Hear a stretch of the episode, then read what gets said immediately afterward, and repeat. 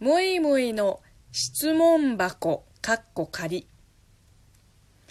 はい、早速お便りを読みます。中国の女性はチャイナドレスをよく着るんでしょうか？むいむいさんはどうでしょうか？できればむいむいさんのチャイナドレス姿を見てみたいです。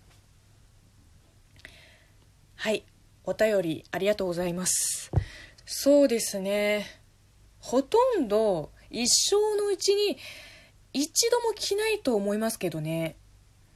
あの、チャイナドレスって中国の民族衣装だの、清掃だのって言われてるけど、もう本当に遠い存在すぎて全然ピンとこないね、私は。チャイナドレスを着て人前に出る人って、ゴームを国の母と呼ばれる、えー主席夫人と李小姐と呼ばれるキャンペーンガールぐらいですよ。中国では。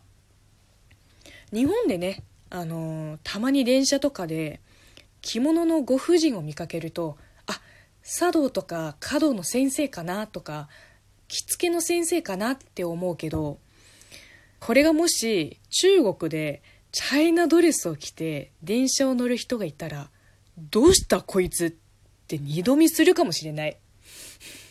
もう100歩譲ってコスプレかなって。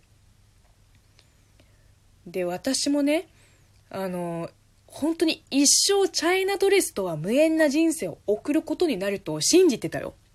日本に来るまでは。去年の夏にお友達のあの渡辺美穂ちゃん声優さんなんだけど毎年歌とお芝居を盛り込んだ、えーバースデーライブを開催してであの私に声をかけてくれて出たんですよ。日本語が喋れることをずっと隠してきた、えー中国の狐役で尊劇パートに出たんですよ。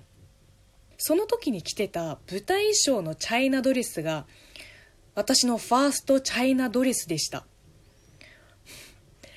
あの興味ある方はぜひその時インスタに上げた舞台写真をチェックしてください。あの獣耳と尻尾もちゃんとついてました。それで今年の1月かな？新しい宣材写真を撮るために中国のネット通販で改良版のチャイナドレス2着を買ってでわざわざ日本に来る友達に頼んで持ってきてくれた。でその宣材写真もインスタに上げてます。それがセカンドチャイナドレスです。ぶっちゃけ着たくて着てるわけではありません。